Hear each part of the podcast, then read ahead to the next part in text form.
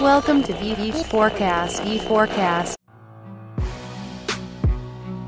A Get Ninjas é um dos principais aplicativos de serviços, um marketplace de serviços com mais de 450 milhões de reais em GMV, já levantou mais de 47 milhões em investimento e foi eleita listada pela Forbes em 2017 como uma das empresas mais promissoras do país. E hoje eu tô aqui com Alex Rodrigues, que é o head de marketing do Get Ninjas.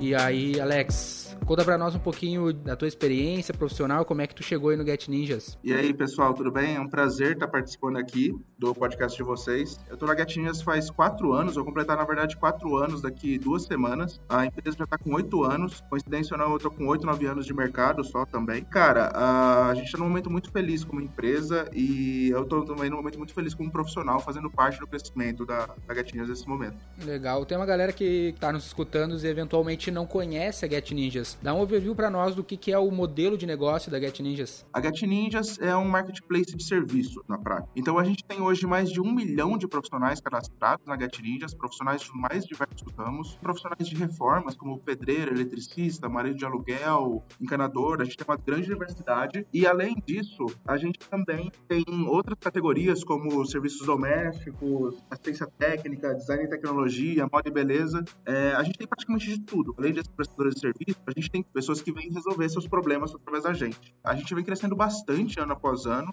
e a nosso objetivo como empresa é realmente ter a, a solução de todo brasileiro, de qualquer pessoa, para encontrar o profissional ideal. Né? A gente tenta juntar quem sabe fazer com quem precisa. Legal. Há quanto tempo a empresa existe, Alex? A gente completou oito anos há pouco tempo. A gente entrou no México no final do ano passado, que tá, estamos completando um ano no México esse mês. E como é que vem as taxas de crescimento? Vocês conseguem manter esse ritmo acelerado de crescimento? Cara, a gente está bem contente com o nosso crescimento. Do começo do ano até agora, a gente cresceu mais de 40%, 50%. Nos últimos 3, 4 anos, a gente cresceu mais de 5 vezes. A gente pretende entrar em mais 3 ou 4 países ainda no ano que vem. E o nosso crescimento em marketing, por exemplo, a gente sempre tem um crescimento meio constante de 10% ou 20% cada mês que a gente lança alguma coisa nova. Nosso mercado potencial é muito, muito grande.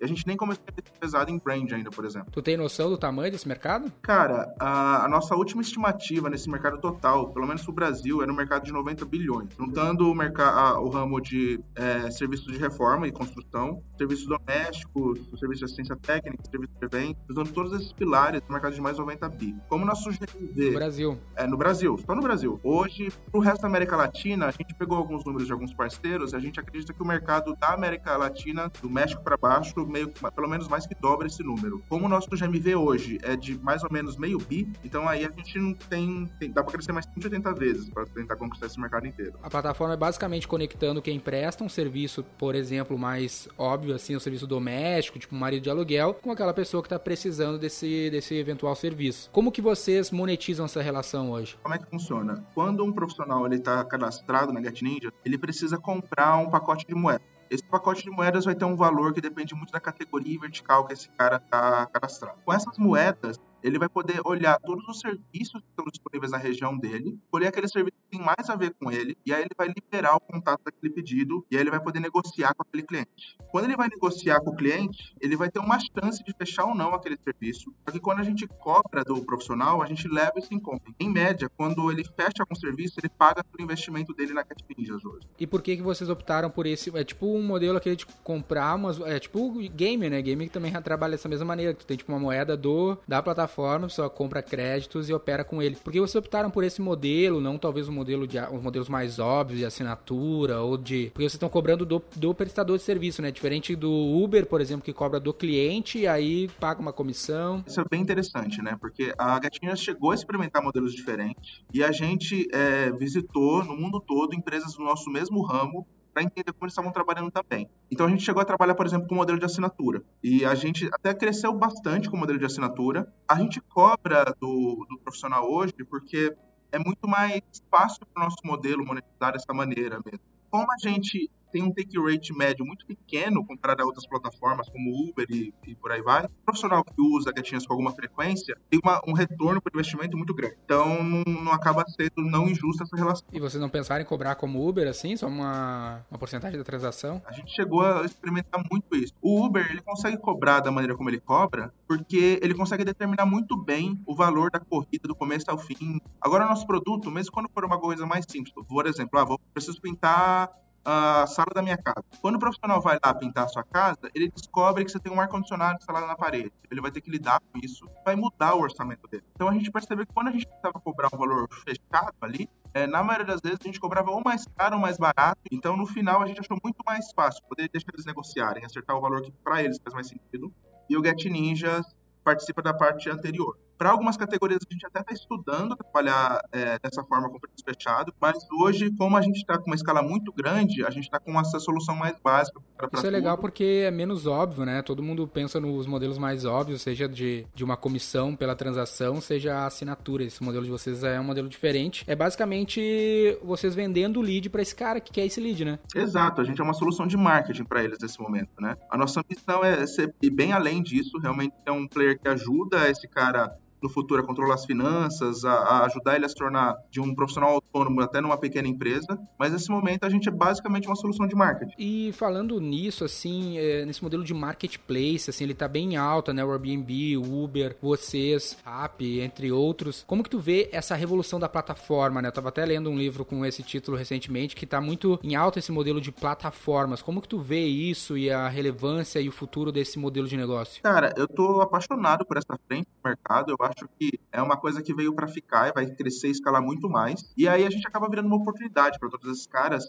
Existe um desafio muito grande de você poder balancear isso do ponto de vista de marketing, né? Como o nosso objetivo é ajudar esse prestador autônomo, é a melhor maneira de a gente contar de fazer isso. A gente não queria ser uma empresa de serviço. Então, é, esse caminho como marketplace fez bastante sentido para a gente. E a gente está vendo muitas outras empresas seguindo nesse modelo e acho que a expectativa é cada vez mais crescer. É, a gente também acabou se encontrando um pouco nesse modelo aqui na V4 até te comentei, né, que a gente uhum. prestava o serviço diretamente, aí a gente viu essa oportunidade de se tornar quase uma cooperativa, vamos dizer assim, né, que a gente associa vários profissionais através do modelo de franquia e a gente conecta esses profissionais com a empresa que precisa desse profissional para fazer ela vender mais, trabalhar a parte growth, marketing digital dela. E isso traz vários benefícios para esses indivíduos, porque uma pessoa sozinha, ela é muito, vamos dizer assim, fraca versus um, um aglomerado de indivíduos, né? Hoje a gente tá aqui entre cento e poucos. Se fosse o cara sozinho né, no escritório dele, com meia dúzia de colaboradores, ele não tem força de marca, ele não tem força de tecnologia, ele não tem força de marca, como é o caso de vocês que fornece essa demanda para ele, né? Então ele acaba ganhando muito mais. É bem um modelo muito parecido com os conceitos por trás do modelo de, co de cooperativa, né? Apesar da cooperativa não ser uma empresa, eu sinto que ele é muito parecido com esse modelo que não é tão novo, né? Marketplace é meio que a cooperativa digital e tem esse lance também da sensação de pertencimento. Eu não sei se isso acontece no caso de vocês, se o cara ele se vende como um profissional do Get Ninjas, como muitas vezes tu vê isso acontecendo com o Rap ou até mesmo com o Uber, ou não, ele acaba se, uh, se tornando um, um, profissional distinto da marca, ou às vezes isso também acontece virando, apelando para essa parte da sensação de pertencimento. Então, isso é muito legal, cara. Do, os dois pontos que você levantou aí é o que realmente acontece aqui. Sobre a primeira parte, né, da, da visão mais cooperativa, é, querendo ou não, né, a gente tem muitos profissionais que antes de trabalhar com a Get Ninjas, eles faziam suas pequenas contas de AdWords, tentavam investir em cartão, essas coisas. E aí, quando eles passam a investir na gente para trazer os leads, é, é muito mais rentável, né? Muito mais fácil player mais experiente investir de uma vez só no, no, no Google, num, tem uma competição muito menor, fazer um volume grande de leads e o cara se especializa no serviço dele em si. E nessa situação de pertencimento, cara, é muito bacana. A gente começou a explorar mais, investir mais no social media. Uhum. E aí, quando a gente tivesse social media, é muito fácil você achar comentários positivos e negativos. E uma coisa bem curiosa que a gente está vivendo é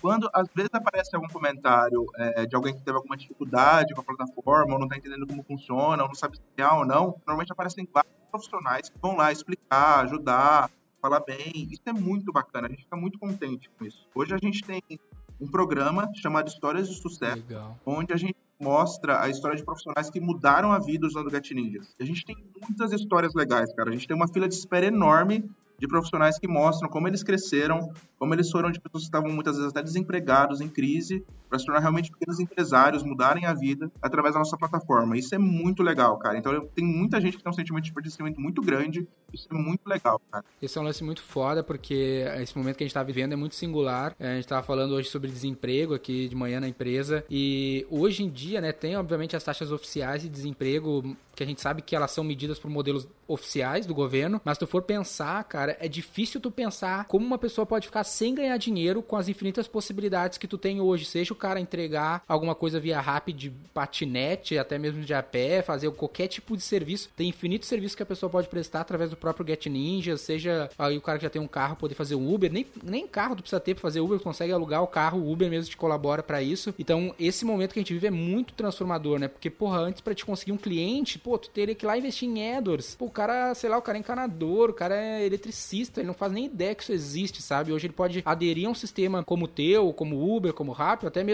a V4 também consegue proporcionar isso pros nossos, pros nossos franqueados. E do dia pra noite ele tem uma fonte de renda independente de um uma carteira assinada, né? Inclusive, é, a gente tem é, prestadores que eles estão é, profissionais com experiência, que já estão trabalhando muito tempo no mercado. A gente tem algumas pessoas que estão é, tentando no mercado de trabalho ou tentando voltar para o mercado de trabalho agora. Então a gente tem histórias, por exemplo, sei lá, de pessoas que trabalharam a vida inteira, não sei, em banco, saíram no banco, queria, porque se aposentou, coisa do tipo, queria voltar a trabalhar. Sim. E aí o cara não sabia fazer muita coisa, assim, mas sei lá, o cara era um excelente churrasqueiro. Uhum. E aí ele começa a fazer serviço de churrasco pela Gat Ninja, cresce, monta uma pequena empresa, coloca a família inteira no negócio e, cara, fica apaixonado pelo trabalho, sabe? É, isso é transformador, né, cara? Ele é literalmente um capitalismo consciente, né? O benefício que isso traz para a sociedade é imensurável e é bem empolgante, né? Envolver, trabalhar num projeto assim, né? Não, nossa, sem dúvida. É, é eu acho que para todo mundo que trabalha hoje na Get Ninjas, isso é um dos pontos muito altos de a gente trabalhar aqui, da gente acordar cada dia para vir para a empresa, sabe? Mas assim, o que a gente gosta também é que, querendo ou não, a gente acaba ajudando tanto as pessoas que vêm procurar por esses profissionais, quanto os profissionais em si. Porque a gente sempre tenta colocar é, até três opções para cada cliente que procura um prestador. Então, esse cara tem opção, ele tem referência de outros, clientes para fazer a escolha dele. E isso é uma solução muito bacana, porque muitas vezes, quando a pessoa não, não sabe, não tem uma solução como a nossa, que vai tentar pedir uma referência ou tentar trabalhar com uma empresa única da sua região, é, ela tem menos opção, né? E, e, normalmente, quando você tem menos opção, a sua experiência é menos legal. É bacana juntar, ajudar os dois lados e crescer como empresa através disso. E o lance que vem à cabeça olhando para os números, né, de você vocês, assim, é um volume grande de usuários, é um volume grande de MV. A gente vem, óbvio, nesse momento que a gente está vivendo também pensar em dados, em business intelligence, em como vocês têm organizado toda essa informação nesse ritmo de crescimento extremamente acelerado para conseguir gerir esse negócio, né? Porque não é fácil. Uma coisa é tu gerir uma operação local com uma lojinha, agora uma operação que está ganhando escala global, mas pensando só no Brasil já é uma escala global, vamos dizer assim, um continente, o nosso país. Como que vocês estão trabalhando essa parte de BI, de business intelligence dentro da Get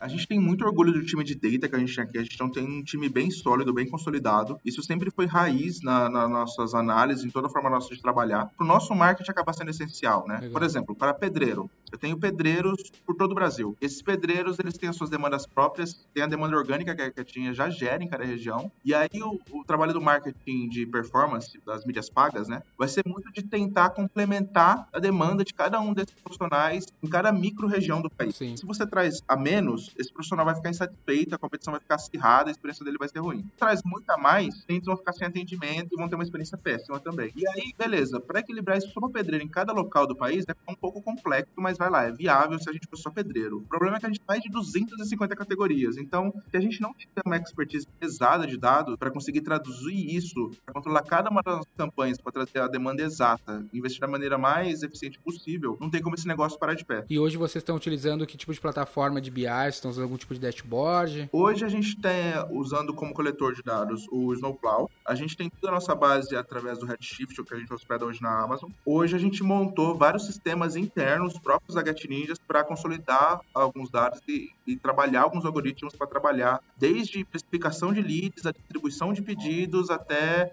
como a gente manda a receita para o Google para conseguir otimizar as campanhas usando os algoritmos do Google hoje. Um lance que me veio à cabeça aqui pensando no profissional, porque hoje o foda do marketplace, né, que ele tem dois clientes, né, que é o, a oferta e a demanda, ali o profissional no teu caso e quem está solicitando o serviço. Eu não sei se tu dá um foco diferente, algum deles tem um nível de importância maior para ti ou tu foca na experiência de ambos são dois públicos tão relevantes um contra o outro. E, eventualmente, quando esse cara aí, que é o prestador de serviço, que te paga mal ou bem previamente, né, por comprar créditos, ele faz alguma coisa errada, tem uma política de punição e até mesmo de corte dele da plataforma? Para aquisição, hoje, como a gente tem muitos prestadores cadastrados, como eu falei, a gente já tem com mais de um milhão, e hoje a gente, na, maneira orgânica, a gente traz mais de 30, 50 mil novos profissionais mês a mês, atualmente, a gente acaba focando mais em trazer clientes para eles. Tá. Entretanto, nas regiões onde a gente tem uma oferta orgânica muito pesada de novos clientes, a gente acaba procurando de uma forma ativa novos profissionais. Ou quando a gente está entrando num novo país, por exemplo, a gente precisa é, fazer a roda começar a rodar e aí a gente traz de maneira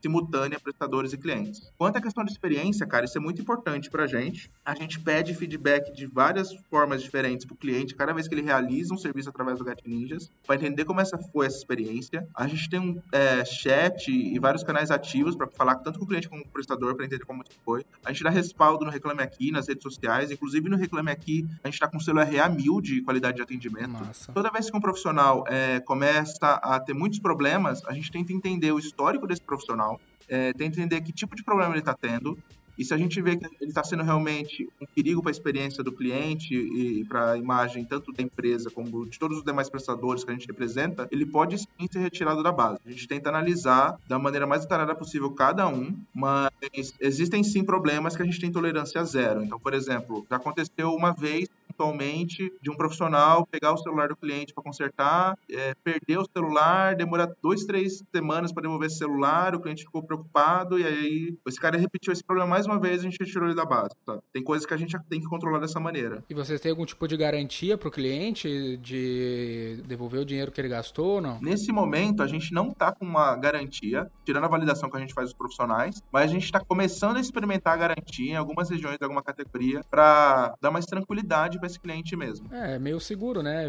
Poucos casos que vão acontecer de ter um real problema, compensa tu ter esse serviço, né? Para momento da conversão, provavelmente. Até porque a gente tá até, em média, dá até três opções para esse cliente escolher, né? E aí o cliente pode ver se se uhum. ele for escolher um profissional que tem, sei lá, recebeu várias avaliações de outro cliente, ou um profissional que ainda não tem nenhuma, ou tem poucas, ou tem avaliações ruins, ele pode tomar uma decisão mais consciente. Claro. É igual você ficar em um Airbnb que não tem nenhuma avaliação frente a um que tem várias avaliações boas. Fico imaginando, né, o volume de dados, o volume de investimento que vocês estão lidando hoje. Vocês, eu vi aí, né, tive aí presencialmente, você tem uma estrutura, uma estrutura já bem robusta. Como que tu tem estruturado, assim, o ponto que mais nos interessa aqui para quem tá ouvindo, o teu time de growth em si, teu time de marketing? Tu trabalhado com quantas pessoas? Estão trabalhando em formato de squad? Muitos caras de mídia? Como é que é essa estrutura? É, o nosso time ele vem crescendo bem rápido. A gente está encontrando o formato ideal a cada ano, né? É, no momento a gente está com 12 pessoas no time de marketing em si. E a gente tem um time de product growth com mais 5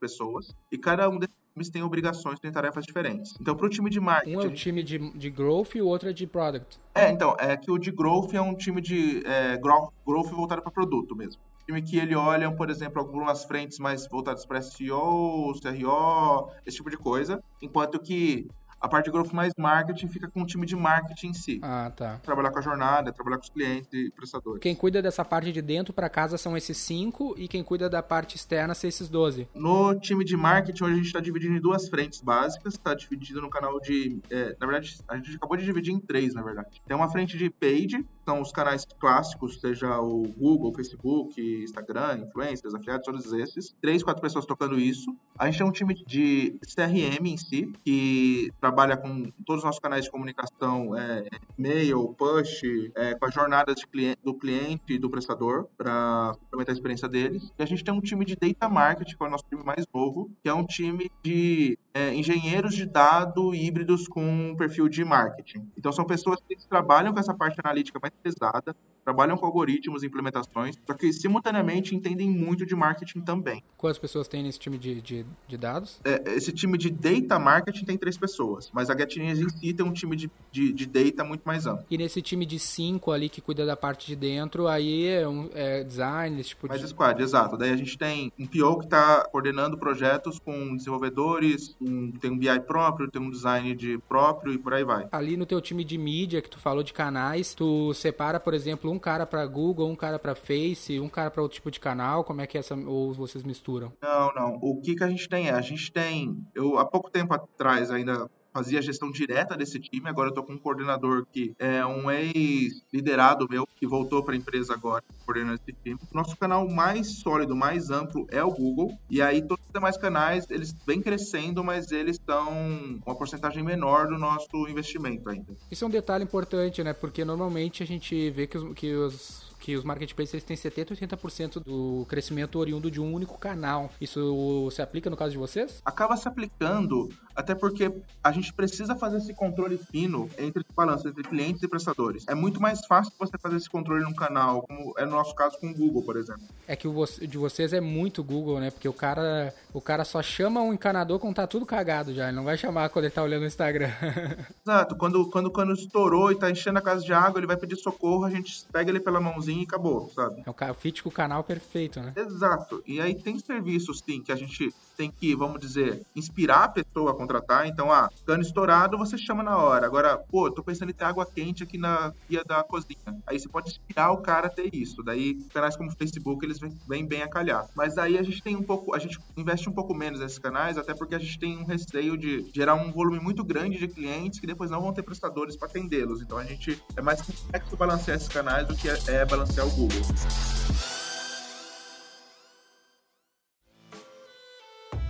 Um lance importante, assim, né? Obviamente vocês se capitalizaram, conseguiram. Acho que vocês estão até levantando uma outra rodada de investimento, né? Não é uma coisa que está confirmada ainda, a gente está estudando, tá. mas é uma possibilidade, sim, que no próximo ano a gente pegue mais uma rodada de investimento. Legal, mas vocês já levantaram, mal bem se capitalizaram lá no passado. Isso permitiu vocês construir uma estrutura mal bem bem relevante, mas muitas empresas não têm essa possibilidade nesse ponto de vista de time. Eu queria entender de ti assim, quando tu acha que é necessário, quando tu acha que é importante a pessoa ter o time interno versus quando vale a pena ela terceirizar como assessoria, algo do gênero assim? Tá, cara, essa é uma pergunta bem importante, né? E assim, é, é uma pergunta bem complexa também. Por um lado, eu vou falar que vai é, depender muito de negócio para negócio e vai depender muito da expertise que você tem em house para poder fazer isso. Claro. No caso da Get Ninjas, foi uma decisão, tipo, quatro anos atrás, quando eles me trouxeram para cá, foi quando eles viram que eles precisavam ter realmente um time interno especializado, porque eles viram que eles estavam tentando investir muito dinheiro e não estavam tendo o retorno que eles precisavam. E era um momento que eles viram que estava um pouco complexo trabalhar com agências naquela, naquela época, dados para eles que eles conheciam, tá? Quando a gente começou, foi realmente como experimento. Eu entrei sozinho, praticamente, com um estagiário, e conforme foi saindo o resultado, a gente foi expandindo o time, expandindo a atuação. E aí, cara, para cada player, vai depender muito do tipo de negócio, o quão único é o negócio. A Gatinhas, querendo ou não, é um negócio muito específico a necessidade de marketing. É diferente de um e-commerce que às vezes é, é, muito melhor às vezes trabalhar com uma agência, porque é um modelo muito mais consolidado e é melhor você deixar alguém que tem mais expertise disso de forma geral. Porque isso não tem a ver com tamanho, né? Porque o próprio, a própria Amazon, Spotify são empresas que são gigantescas e terceirizam boa parte do seu serviço de, de performance, né? Exato. Nem sempre faz sentido internalizar, como nem sempre faz sentido trabalhar com agência. Vai depender muito de negócio a negócio, pra minha visão. Sim, o que, que tu acha desse ponto de vista, assim, que o pessoal normalmente fala? Eles falam assim, ó, se o trabalho é core, tu não terceiriza. Se ele não é core, tu até pode terceirizar. Por exemplo, no caso de vocês, vocês são um marketplace. o negócio de vocês é proporcionar demanda. Ou seja, a atividade principal de vocês é ter demanda. Por isso vocês não podem correr o risco de escorregar, entende? Exato. Não, você, você respondeu a pergunta para mim. Obrigado. a linha é justamente essa. Tem essa questão de ser core. E como eu disse, o negócio da gatinhas, ele acaba sendo muito específico, né? Como eu disse, se quando o, é mais um canal de supply ou quando é uma solução que já está desenvolvida há muito tempo no mercado, às vezes faz mais sentido você realmente investir num time que tem mais expertise de forma geral, que já está com uma solução pronta e não tem que lidar um com... Ótimo, um ótimo exemplo, até como a gente se conheceu, é a própria assessoria de imprensa. Ambos terceirizamos a assessoria de imprensa com, uma, com a mesma empresa. Porque, pô, não vale a pena para mim ter um time de PR dentro da V4, entendeu? Não, perfeito. E, e, a propósito, vale um agradecimento aí pro pessoal da Fala Criativa que tem trabalhado muito bem pra gente, né? É, com certeza.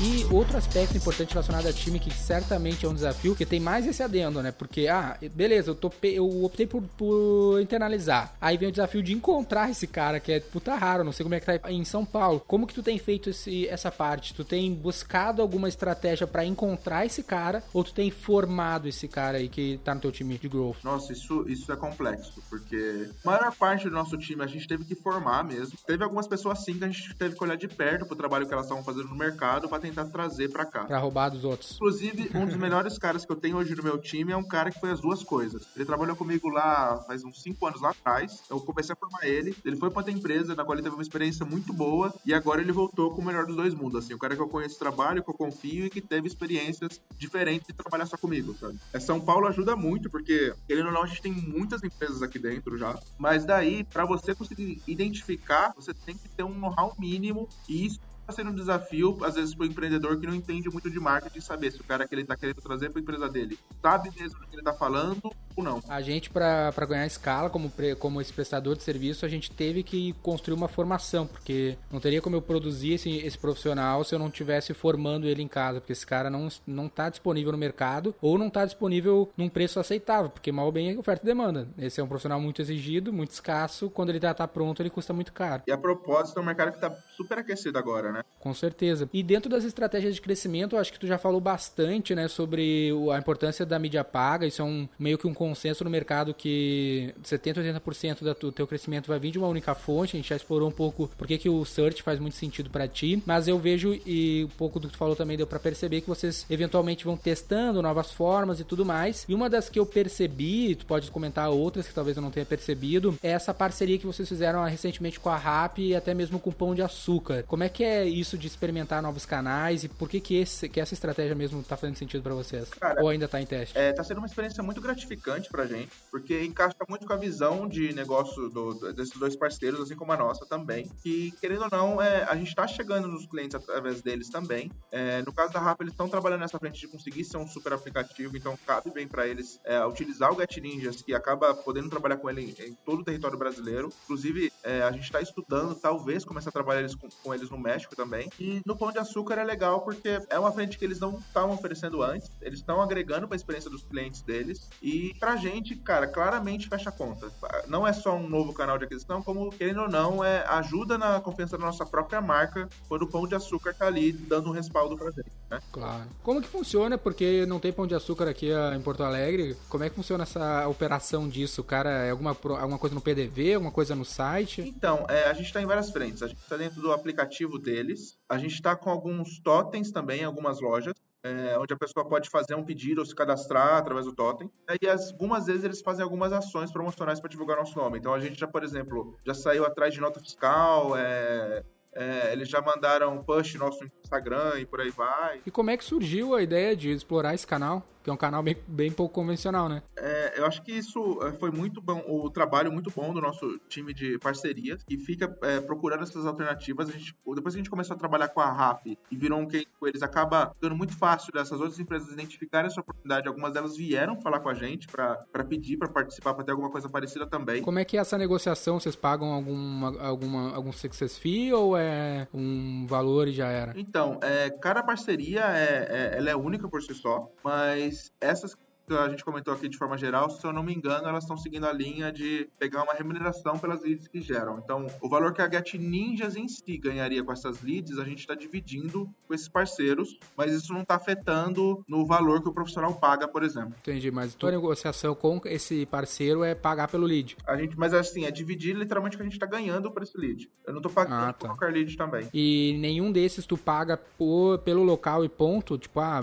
meu, vai custar X para te expor a tua botar teu totem aqui dentro da minha loja. Pergunto isso porque para entender se tu acha que isso faria sentido, porque é, seria o mais óbvio, né, de conseguir se a pessoa tá explorando esse canal. É, o Totem é um canal muito bacana porque ele não só tá dando uma experiência de branding out of home também, como ele tá conectando muito bem esse mundo offline com o mundo online de forma geral, mas ele tá muito como um experimento ainda, né? A gente ainda tá conhecendo as dores e a gente tá estudando como a gente vai conseguir escalar. Não é um modelo simples de escalar esses totens, porque eles pedem muita manutenção, é, transporte, ele não é tão simples, ele é um pouco complexo. É uma das nossas vários experimentos e aí dependendo de como a, a gente for evoluindo no nosso know-how nessa frente, pode ser uma das nossas apostas no futuro sim. E como é que é essa cultura da experimentação? Porque tem muito, muita empresa que fica sempre procurando aquela bala de prata, né? E eu vejo pela, por todo mundo que eu converso aqui que tem sempre essa cultura de estar tá toda hora testando uma nova hipótese, mesmo que tu já tenha um canal muito consolidado. Acho que a gatinha já aprendeu a não ficar procurando mais bala de prata. O que a gente entende é que o crescimento uh, vem muito de várias ações contínuas, validadas, boas hipóteses,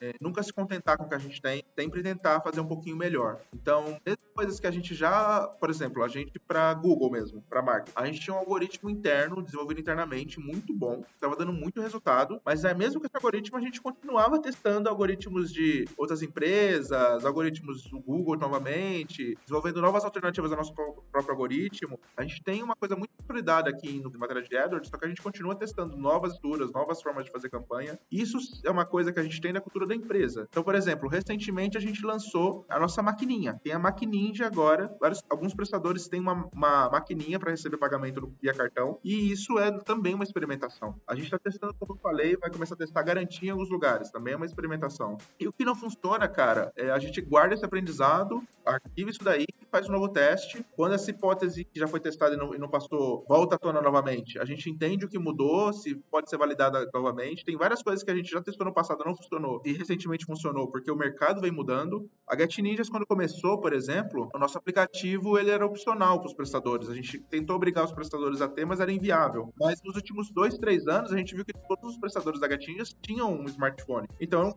podia obrigar eles a ter o, a, o aplicativo e melhorar essa experiência, sabe? E Alex, essa cultura da experimentação, ela também me vem na cabeça, é um lance que uma vez um cliente me disse muito tempo atrás, que é tu tomar cuidado para não ser muito criativo e pouco produtivo. Porque às vezes a gente fica nessa paranoia de ser criativo demais, tá sempre inventando uma nova ideia, e isso acaba atrapalhando o core do negócio, atrapalha, atrapalha a produtividade, porque tá sempre querendo inventar uma nova coisa. E eu sinto que às vezes cada coisa que tu inventa, ela cria um efeito borboleta de trabalho, tu vai tendo um monte de coisas que vão, vão surgindo para tocar aquilo lá. Como que vocês fazem para isso não acontecer? Você separa uma área de experimentação, vocês manejam, não, não vamos rodar isso agora, ou bota em times diferentes. Como é que tu toma cuidado para a criatividade não te atrapalhar a tua produtividade? Cara, é uma a gente tenta lidar usar alguns elementos para evitar esse tipo de distração. Uma é saber controlar o ego de todo mundo. A gente tenta fazer esses muito baseados em benchmarks bem claros, tenta usar o máximo de possível de base de dados para testar coisas novas. Então, é, as nossas experimentações, elas normalmente estão atreladas a hipóteses de negócio bem claras. A gente testa as coisas não porque, sei lá, eu que sou head, quero testar e vamos fazer, mas porque essa é uma, essa é uma hipótese que está baseada em pesquisa, está baseado em dados, está baseado em um benchmark sólido e é uma aposta que a gente entende o custo-benefício de forma clara antes de tentar colocar no ar. A gente consegue restringir bastante testes que parecem que são uma coisa legal, mas que, nossa, não, na verdade, vão trazer resultado para a empresa. E tu tem esse cuidado para não fazer isso prejudicar a produtividade, por exemplo, não inventar uma coisa que vai afetar um indivíduo no teu time que já está muito ocupado com uma atividade muito importante, que ele só precisa fazer aquilo lá bem feito para manter o negócio vivo? Então, o, o que é bacana aqui é que, pelos valores da Ninjas, a gente é uma empresa de forma geral muito colaborativa a gente levanta hipóteses e vai validar essas hipóteses, essas hipóteses pode vir do CEO, pode vir do estagiário. Se for bem consolidada, a gente vai fazer essa validação. E aí vem uma questão de saber priorizar quando a gente tem que tentar inovar em alguma coisa ou não. A gente tenta balancear um pouco isso frente ao trabalho que tem que ser feito no dia a dia. Então, vamos supor, é, eu, eu não vou não vou aceitar um mês que a gente não testou nada novo, mas eu também não vou aceitar um mês que a gente quer testar alguma coisa todo dia. Ainda falando, voltando para o assunto principal, né, que é o nosso growth, nosso marketing em si, tem dois indicadores que a gente até tem na nossa camisa, sempre para estar tá atento, que é CAC e LTV, né? Tá sempre atento a esses dois indicadores. E quanto esses dois indicadores são importantes na tua gestão? é interessante porque quando eu olho para clientes ou para prestadores, essa resposta muda um pouco. Porque nosso relacionamento com cada prestador de serviço, com cada profissional que usa Get Ninjas, é um relacionamento claramente de longo prazo, né? Eles usam a gente todos os meses, todas as semanas, alguns usam todos os dias. O lifetime velho que eu vou tirar, que eu vou ter desse cara, ele é muito bem definido pela experiência dele, eu vou ter uma expectativa diferente para cada categoria vertical e cada região que ele trabalha comigo. E aí, beleza, eu vou ter um CAC controlado levando em conta quanto eu vou ter de retorno com esse cara para a conta fechar. Agora, quando eu falo do cliente, é um desafio, é um bicho de sete cabeças. Não sabe muito bem prever, né, quanto que ele vai gastar. Se o cara ele chega por diarista, contratando uma diarista, ou reformando uma casa, ou pedindo um evento para, sei lá, um bartender para festa aniversário da filha dele, a experiência dele vai ser muito diferente na Get Ninjas a médio e longo prazo. O cara que pediu a reforma pode pedir a diarista depois para limpar a sujeira da reforma. Agora, a pessoa que pediu a diarista vai depender muito do momento de vida dela para ela pedir alguma coisa e aí vai depender muito das informações que a gente tem no banco para ver se a gente sabe o bastante para sugerir alguma coisa legal para ela. E isso faz com que o meu lifetime value de cliente seja muito variado e depende de muitos fatores. Então, na nossa estratégia de marketing, principalmente no que diz respeito performance, a gente tenta fazer com que esse cara se pague o mais do curto prazo possível para justificar nosso investimento em marketing. A Get Ninjas é uma empresa brequivada, então a gente tem um controle para garantir que no final a empresa vai tá fazendo um, lucro mínimo e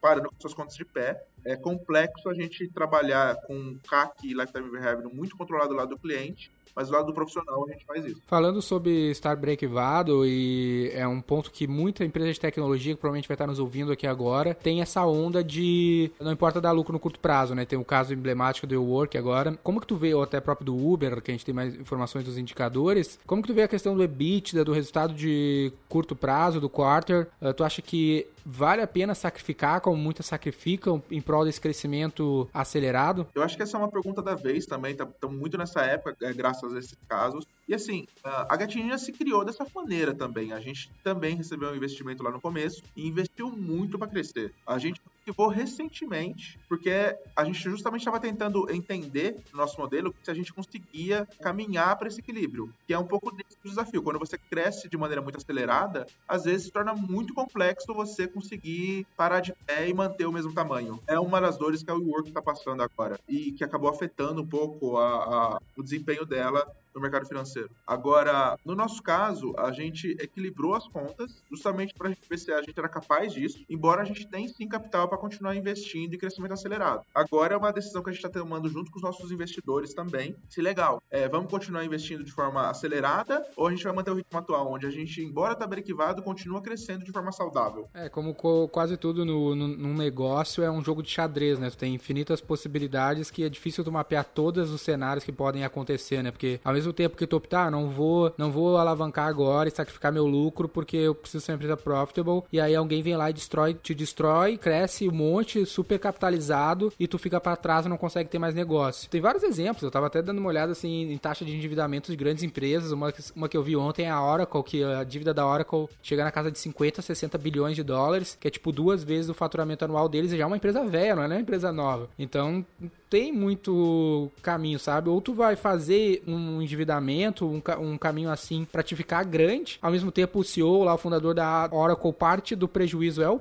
é o vamos dizer assim, o prolabore dele, não é como se ele estivesse passando fome, as pessoas veem isso e pensam, bah, o cara, o CEO do Uber tá passando fome, né? Ele tá ganhando lá 100 mil dólares, 200 mil dólares, 2 milhões de dólares por mês sem parte do prejuízo também está na, na, conta da remuneração dele. Então isso às vezes é uma decisão estratégica, não é tão simples de se avaliar, né? Exato, cara, exato. Isso vai depender muito de negócio para negócio. Como você disse, cara, é uma, estratégia que vai ser muito compartilhada entre o CEO da empresa e todos os stakeholders dessa empresa, né? No nosso caso, a, a gente tinha essa pegada de, de tentar é, entender se a gente conseguia parar de pé como negócio e a gente caminhou para nesse sentido. Existe sim a questão que a gente volta e meia coloca de, nossa, ok, é, já que a gente sabe que a gente consegue parar de pé se a gente quiser, talvez seja a hora novamente a gente voltar a investir mais pesado para continuar crescendo no mercado, porque embora no ramo de marketplace de serviços a gente é o maior é, na América Latina, como eu te falei, a gente ainda tem uma fração muito pequena do mercado. Claro, né? pode, ainda pode chegar outro player, né? Pode chegar outro player e assim, não necessariamente é ruim, né?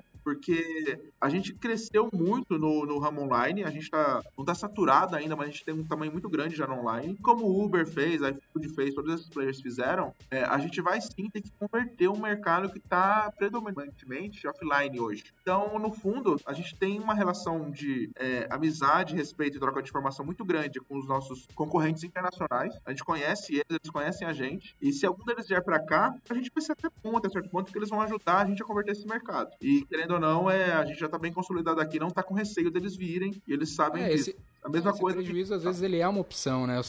É que nem vocês fizeram. Se a Amazon quisesse ter dado lucro antes da, do momento que ela deu lucro, ela poderia ter dado. Ela optou por não dar para chegar no momento que ela é hoje uma das empresas mais valiosas do mundo, mas passou lá mais de 15 anos sem dar lucro, porque era parte do modelo de negócio, parte da estratégia que ela dominasse o mercado. Sempre uma visão de longuíssimo prazo que eu, particularmente, gosto bastante. Falando sobre isso, pra gente encerrar, eu queria saber dessa estratégia de expandir internacionalmente, que para mim, vem duas perguntas na minha cabeça, que é por que, que vocês não fizeram antes, que eu mais ou menos imagino a resposta, né? Porque muita gente tem essa... acha sexy ser internacional, sendo que o Brasil já é um país gigante, tu pode ser muito grande só no Brasil. E ao mesmo tempo, eu te pergunto, por que agora, então, expandir internacionalmente? Mesmo que eu seja que tá meio que num MVP, assim, né? Numa experimentação. É uma decisão estratégica complexa essa, porque a nossa primeira motivação para fazer esse experimento no ano passado era muito de entender que o modelo que a gente já tinha, querendo ou não, parando de pé e funcionando bem no Brasil, podia já ser exportado. E foi isso que a gente fez indo para o México. E aí o México está sendo uma experiência bastante revigorante pra gente, porque a gente está tendo muitas descobertas que a gente não teria se a gente tivesse simplesmente continuado no mercado brasileiro. Né? O desafio de começar é uma... quase um investimento de P&D, assim, de pesquisa e desenvolvimento, saber se vai funcionar lá. Não, não, exato, exato. Alguns dos desafios que a gente estava preparado a gente fez bem, mas alguns que a gente não esperava surgiram. É, como eu disse lá atrás, por exemplo, o nosso marketing é muito desenvolvido para trazer clientes, mas a gente traz profissionais de forma mais spot. E aí, quando entramos no México, a gente não tinha essa, essa, esse conforto. A gente tinha que trazer muitos profissionais logo de cara no começo. E isso foi um desafio pra gente. Então, agora que a gente está consolidando bem os números do México, o México está escalando de maneira mais saudável, a gente está começando a estudar a possibilidade de entrar em mais países da América Latina logo de uma vez. É claro que isso não é uma decisão simples, isso não só envolve bastante trabalho do lado técnico, como tem várias outras frentes que a gente tem que cuidar, desde a parte é, jurídica, quanto com uma parte de adaptação de idiomas, de atendimento, que é muito importante para a gente fazer direito. É, vendo como o México está se consolidando, a gente tem uma expectativa de, provavelmente mais no final do ano que vem, a gente tentar entrar em pelo menos mais dois ou três países de uma vez. E no fim das contas, o importante é se manter se desafiando, né? Para a gente poder continuar prosperando com o negócio, a gente tem que estar tá sempre se desafiando, buscando uma, um novo desafio. O Nardon, ele fala muito isso, né? Que não existe crescimento na zona de conforto, não existe conforto na zona de crescimento. E eu, pelo menos, opto sempre por me manter na zona de crescimento, não na zona de conforto. Mas, Alex, é um prazerzão poder falar contigo, informações extremamente relevantes para a gente conseguir manter o negócio no crescimento acelerado. Parabéns para ti aí na, na frente dessa parte marketing, para toda a gestão da Get Ninjas, que é um grande case para nós do Brasil, cara. Prazer foi meu, foi um prazer participar do podcast de vocês. Conheci recentemente, eu vou começar a acompanhar, eu vi que tem um pessoal muito bacana que já participou. Foi uma experiência bacana e a Get Ninjas é uma empresa que é muito aberta para trocar experiência e conversar com outros players. Então, tá todo mundo que estiver ouvindo a gente tá super convidado a tentar entrar em contato, conversar, conhecer um pouquinho mais. A gente é super receptivo e adora trocar trocar experiências, cara, porque isso é bastante importante pra gente continuar crescendo. Os dados pro, pra entrar em contato com o Alex do LinkedIn estão aqui, conecta lá com ele e a gente vai conversando. É isso aí. Abraço, pessoal. Valeu.